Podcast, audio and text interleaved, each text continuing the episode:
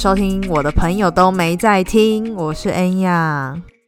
今天呢，先跟大家说声新年快乐，毕竟就是刚过年，大家也知道。然后我本人呢是目前被困在柬埔寨，快要回不来，跟大家播报一个算是很新的状况啦。反正就是前几天，大概二月二十号，哎，二月上周啦，二月二十号的时候。柬埔寨这边又爆发大概三十二例，所以就是现在的政策又变得更加严格。我自己是推断，可能今年啊又要继续被困在这边，可能真的要回不去了。因为现在连我们坐飞机之前都要先被隔离十四天，但这个新闻报道是针对就是从柬埔寨回中国的中国人，所以我不知道台湾适不适用。可是我觉得。机会还蛮高的啦，因为毕竟就是从柬埔寨这边要出境嘛，所以被隔离可能真的是免不了。然后我就觉得，可能真的今年也还是没有办法回去，毕竟现在又有那么多疫情，就是那么多的案例出来，我觉得一定会越来越严格。我觉得至少可能还要再等一年吧，才会慢慢的状况比较好。那我觉得，反正就趁这个时间厘清一下自己要干嘛。那今天这一集呢，主要是想要跟大家分享我社团的经验，所以我自己就整理了我从小到大参与的所有社团活动的经验。不过很大的一部分都是在讲之前参与过热舞社的，不管是活动经验，还有经营社团的经验等等的。我之前是念治理。科技大学，后来转去文化大学，所以其实我两个热舞社都有参与。那我觉得我自己不是那种一下课就会冲回家写功课那种人，所以其实我还蛮热衷参加有兴趣的团体活动。那我后来想一想，这其实要从我国小加入田径队的时候开始讲起，因为我妈是学校老师的关系，她常常透过自己的资源安排我去参加一些课外活动，所以其实我在国小四年级的时候。真的是莫名其妙，我就加入田径队，然后我也不知道田径队是干嘛的，我只有大概知道说哦，可能每天要训练，但是我完全不知道这个 team 到底是怎么运作，或者是他们到底在干嘛。反正我那时候大概才九岁十岁吧，我也就是反正我妈叫我去，我就去了。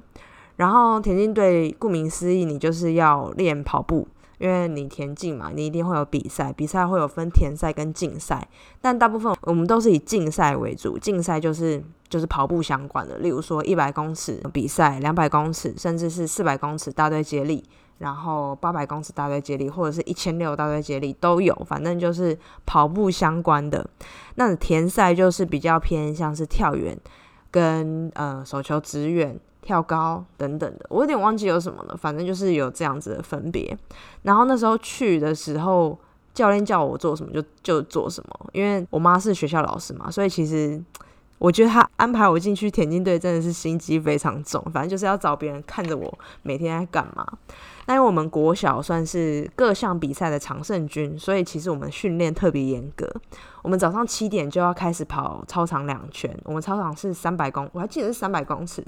两圈就是六百嘛，然后跑完之后我们就要暖身，那七点半的时候就要集合点名，那点名前这些东西就是都要完成，我们要完成暖身啊、慢跑等等的。那点完名之后，教练就会告诉我们今天要干嘛，例如说我们要练间歇跑、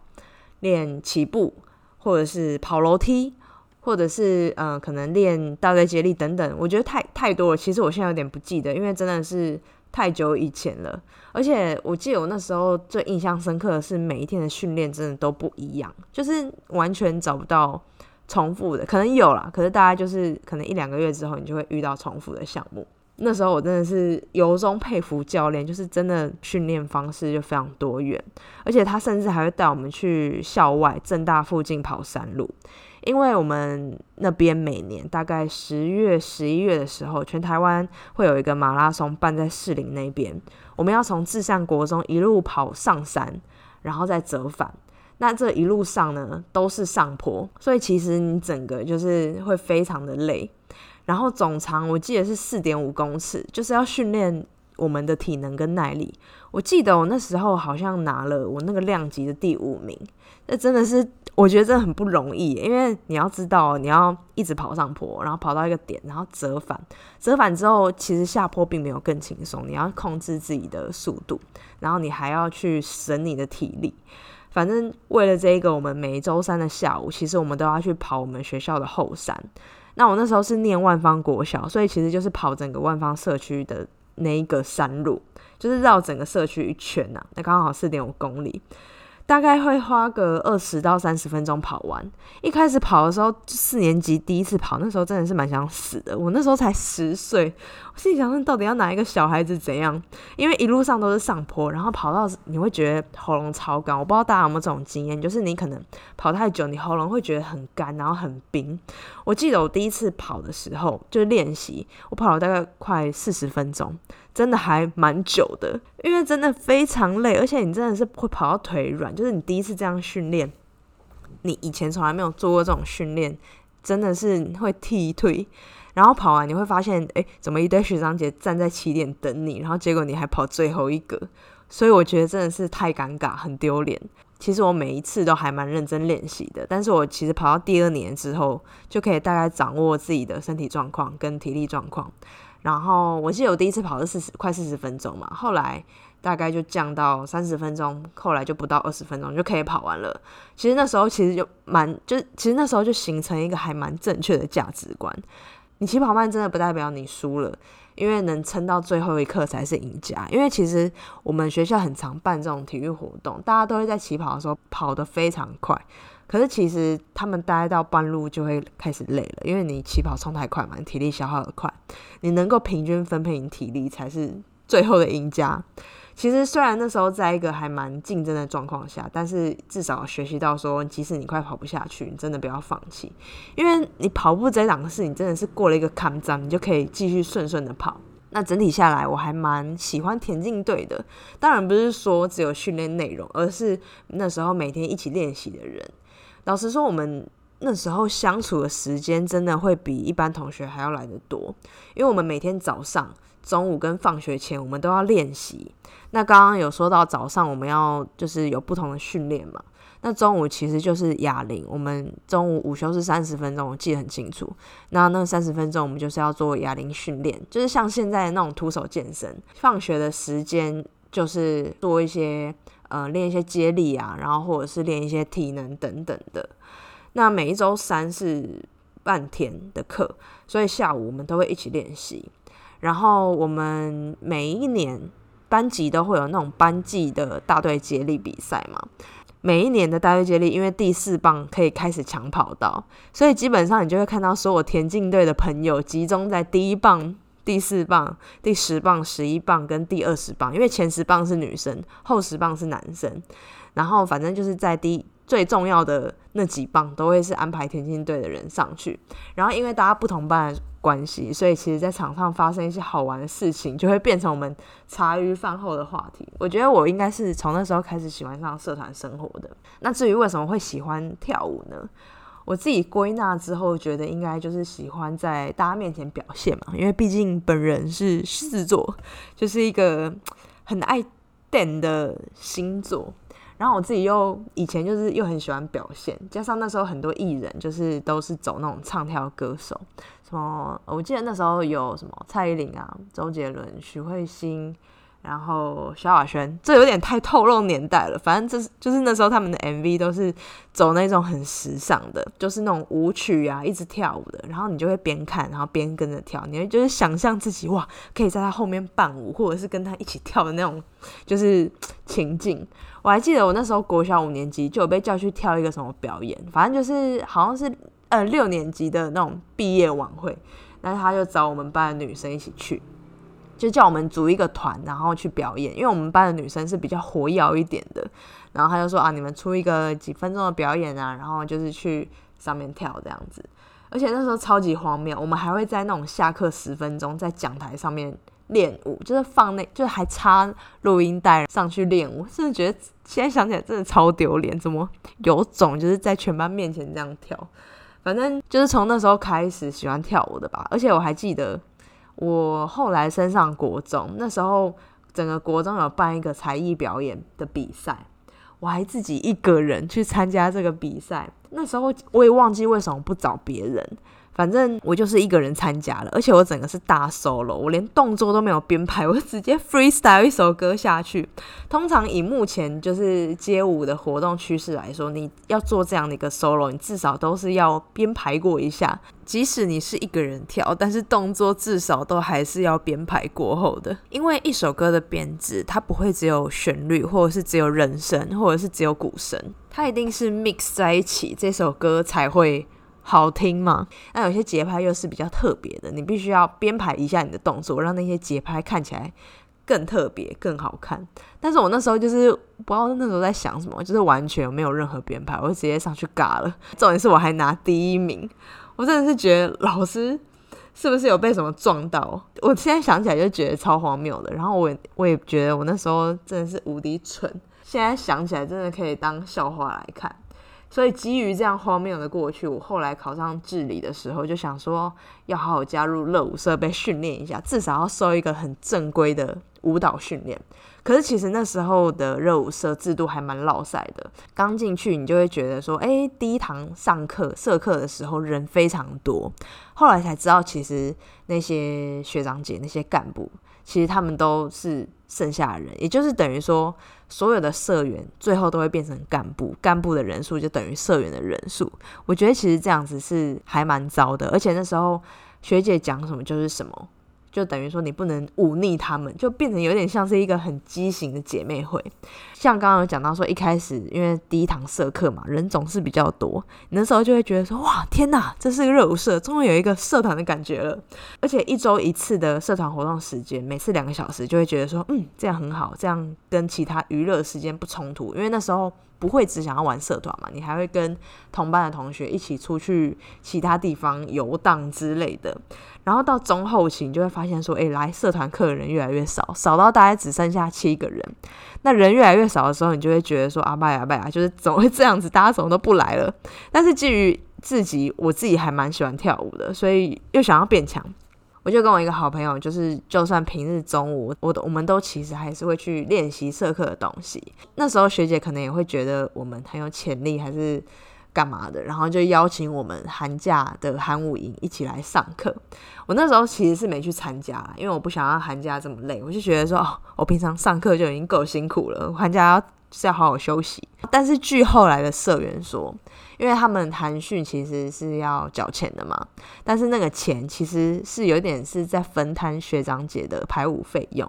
因为通常一个热舞社在五六七月的时候都会举办一个大型的成果展，那照字面上的意思来说，就是等于说你这一年练那么辛苦的一个成果发表。那为了让这场秀更丰富呢，就会有很多支舞的演出。那在以前观念都是比较偏向。跟街舞老师买舞的风气下，一年至少都会花大概一万左右去买三到四支舞。但是你一个学生要玩社团，怎么可能会有这些钱去买舞？好一点的学长姐可能就会自己出，但是像我们的学姐，他们就是直接出奥博，反正他们就是用韩训去吸引社员。但其实老师在教的都是那些主要的学长姐，就是主要要表演的学长姐，然后他们就会用这支舞去出。惩罚的表演，所以说他们这支舞就是等于说他们的本来要付的钱都被社员削掉之后，就等于说我们在帮他分摊他的排舞费用。我自己觉得这个真的超乐色的，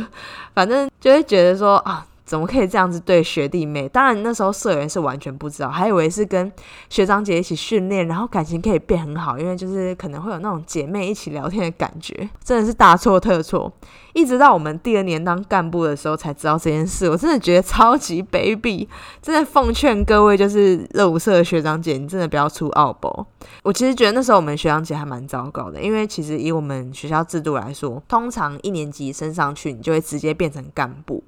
但是社长还是会让三年级的学姐来担任，所以其实很容易会有代沟的状况，因为社长就会觉得说，哦，我是属于上一届的人。那他也没有想要跟我们很谈心或者什么，他没有那么 open minded。反正他就是会觉得说，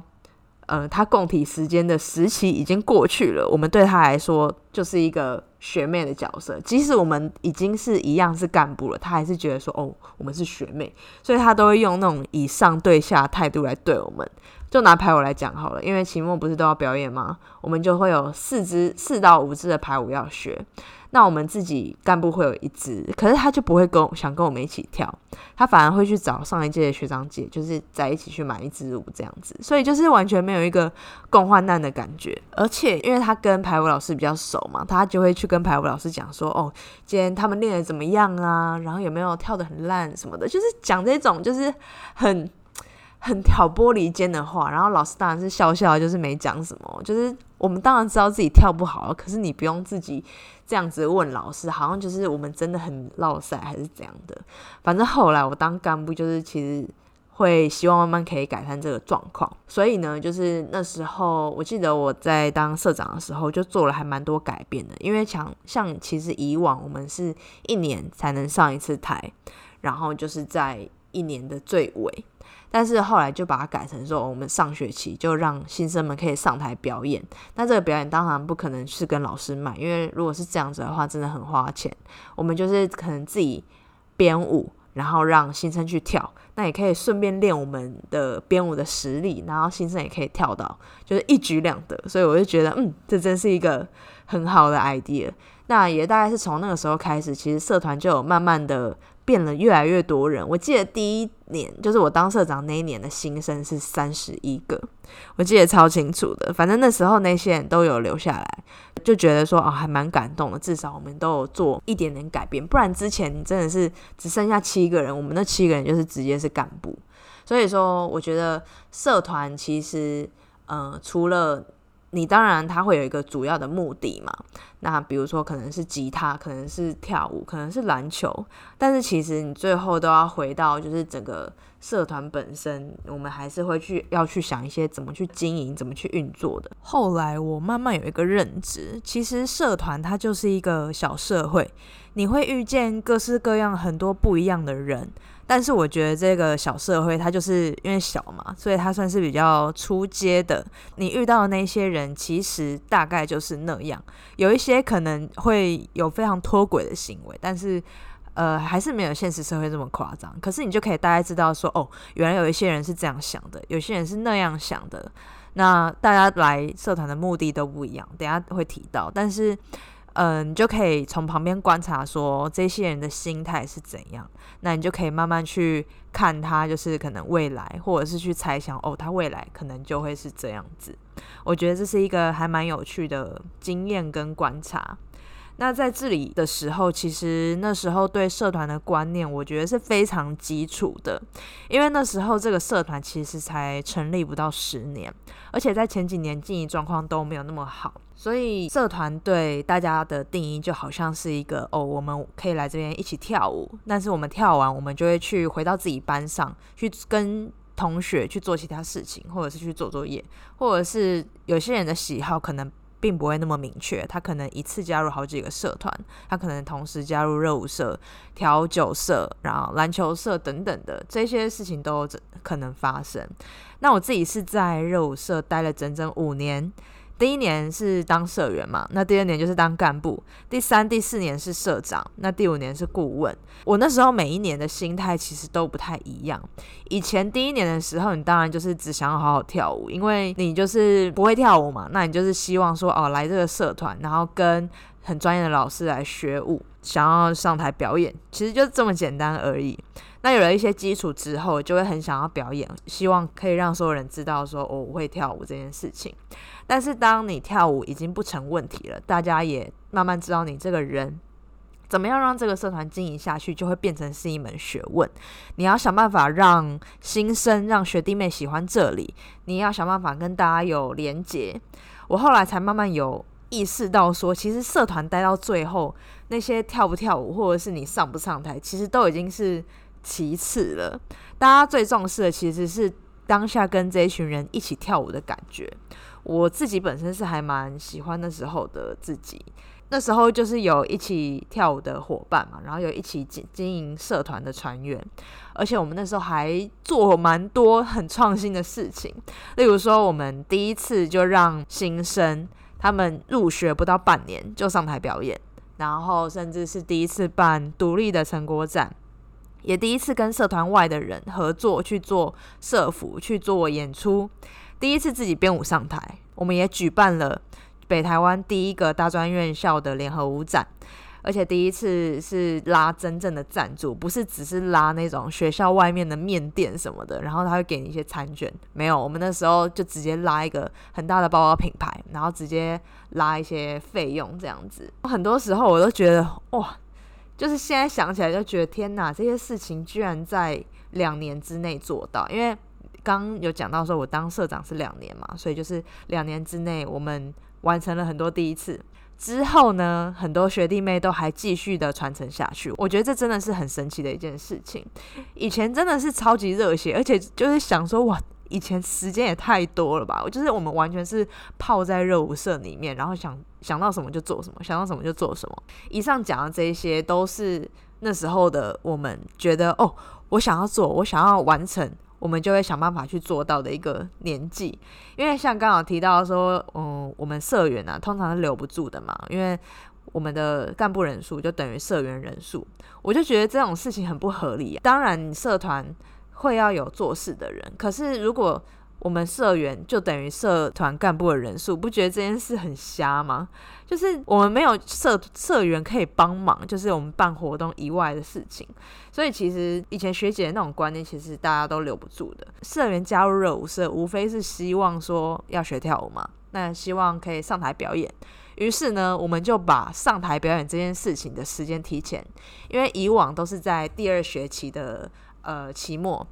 可是那真的太久了，你还要等一年，所以我们后来就把这件事情放到第一学期的期末，就是大概圣诞节的时候，反正我们就是办了一个小惩罚，然后让。呃，所有的新生有在继续练舞的，就是我们会分组分舞风，然后让他们可以跳我们编的舞。当然，因为我们编的不可能像老师那么难嘛，所以其实也非常适合他们。那他们也可以告诉他们自己的同学：“哦，我是喜欢跳舞的，我也会跳舞。”这样子，你给他们一些欲望，然后你给他们一些表现的机会，其实他们才会愿意想要留下来。那像是我们学校是位于板桥。虽然说很多企业会录用我们学校毕业的毕业生，而且其实排名还算蛮高的，但是我们的热舞社其实非常不有名，所以呢，我们就决定办一个北台湾的大专舞展，让这一些学校都可以知道我们。我们就是邀请其他的热舞社来我们学校做表演。那时候学生嘛，就会想说，哦，有表演的机会，那就去啊，也没有要缴费用，只是要到这个地方跳一支舞这样。然后那时候，因为我们也第一次办嘛，所以我们也去跟那时候是跟龙华大学还有台北商业技术学院的热舞社一起合办这个联合舞展，算是一个还蛮特别的经验。因为其实我觉得我们都有达到双赢的效果。我们邀请他们来表演，因为他们想上台。那我们想要拓展知名度，邀请他们的目的其实就是要让他们知道说，哦，原来板桥有这一间学校，那这间学校有这样的一个热舞社，这个热舞社有能力举办这样子的活动。所以说，其实那时候我们就硬着头皮办了这一个活动。我印象超深刻，因为那时候我们大概只花了十一万四千九。把这个活动办起来，十一万四千九其实算是很少了，因为其实我们场地费跟呃很多的费用都省了嘛。我们邀请有效，其实不需要花钱，我们其实只需要付硬体灯光的费用跟表演团体老师的费用而已。所以其实我觉得这是一个还蛮值回票价的活动。那对我们来说也有双赢的效果。而且其实因为我们学校的活动中心很大，所以整个活动就会觉得说哇，这个规模是相当大的。但是其实就是我们完全就是利用我们自己地主的优势在办这个活动。那当然除了舞蹈之外，办活动的实力之外，学校内部还是会针对行政去做一年一度的评鉴。这个评鉴是包含说，呃，你有没有很活跃在办活动啊，或者是呃，社员有几个，然后你们这些年做的活动。呃，有没有比较偏向慈善相关的？有没有比较偏向公益相关的？那那时候我们公益跟慈善相关的分数就拿的比较少，因为我们以前的学长姐是完全不在意这件事情的，因为他们就觉得说有点像是篮球社，我们就是打好篮球，我们跳好舞这件事情就好了，我们不在意其他的，我们只在意自己有没有表演被看到之类的。但是我上任的时候，我就觉得说不行。这些我全都要，我真的是那时候很贪心，但是目前为止还没有后悔过这件事情。我就觉得我们都要拿到啊，不管是五 G 办活动、行政、公关这些你们不在意的事情，并不代表说这些事情不重要，反而会让大家觉得说我们热舞社不是只有会跳舞，不是只有说会办活动而已，我们还会做其他很多事情。那时候就是。很单纯，就是完全都只有一个想法，就是说，哦，我想做，那就来吧，就是很简单的起心动念。那刚好那时候我遇到的这些伙伴，就是那时候一起跳舞的人，我们都其实很愿意为社团付出，因为我们很喜欢这里，我们也很喜欢跟着这一群喜欢的人一起努力的感觉，所以才有之后这样子的成绩跟知名度。那在这过程当中，不是每一个人都会跟我们一样有共同的目标，因为随着人越来越多嘛，我们核心可能比如说只有五个人而已，那到时候慢慢变成十个人、二十个人、三十个人，就会变成说大家可能有的人只是来这边蹭舞，有的人只是想要当个干部，有些人想要变强，有些人只是想要跳舞而已，那有些人就是只来看看，有些人可能就是只想要来交朋友，或者是来交男女朋友的。大家的目的都不太一样，所以说就是在练舞的过程中，会有很多就是 你就会觉得说，哦，为什么他可以一直不来，或者是呃，他怎么可以一直迟到？就是大家会有一些斤斤计较的状况发生，那不然就是跳不好，大家就会去责怪一些人。我们就很常跟他们讲一句话，就是说我们会叫他们去看看彼此，就是这些人现在跟你一起跳舞的这些人。你们之后上台就是这一两分钟、三分钟而已。当然，我们跳舞是要花时间练习，但是我相信他们除了跳舞之外，一定也是喜欢这个环境、喜欢这些人，我们才可能继续下去嘛。不然你怎么可能？你不喜欢跳舞，或然后你也很讨厌跟你一起跳舞的人，怎么可能还会下来热舞社？就是你一定会有喜欢才会继续嘛。但是这一个组合，就是现在大家所看到的彼此，可能只会有一次，也就是这一次。我觉得，除非你是舞团，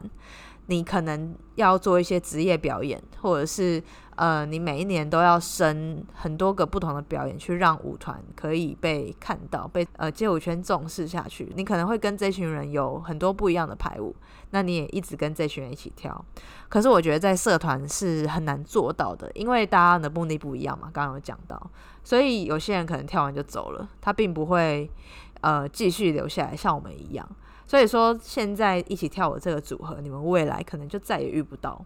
那上台就是三分钟而已，即使大家目的不一样，那你也知道这组合就一次，那不如我们就好好练舞，好好珍惜，就是我们现在相遇的 这一个 moment。讲起来还蛮感性的，但是我觉得，呃，大家都是可以沟通的人。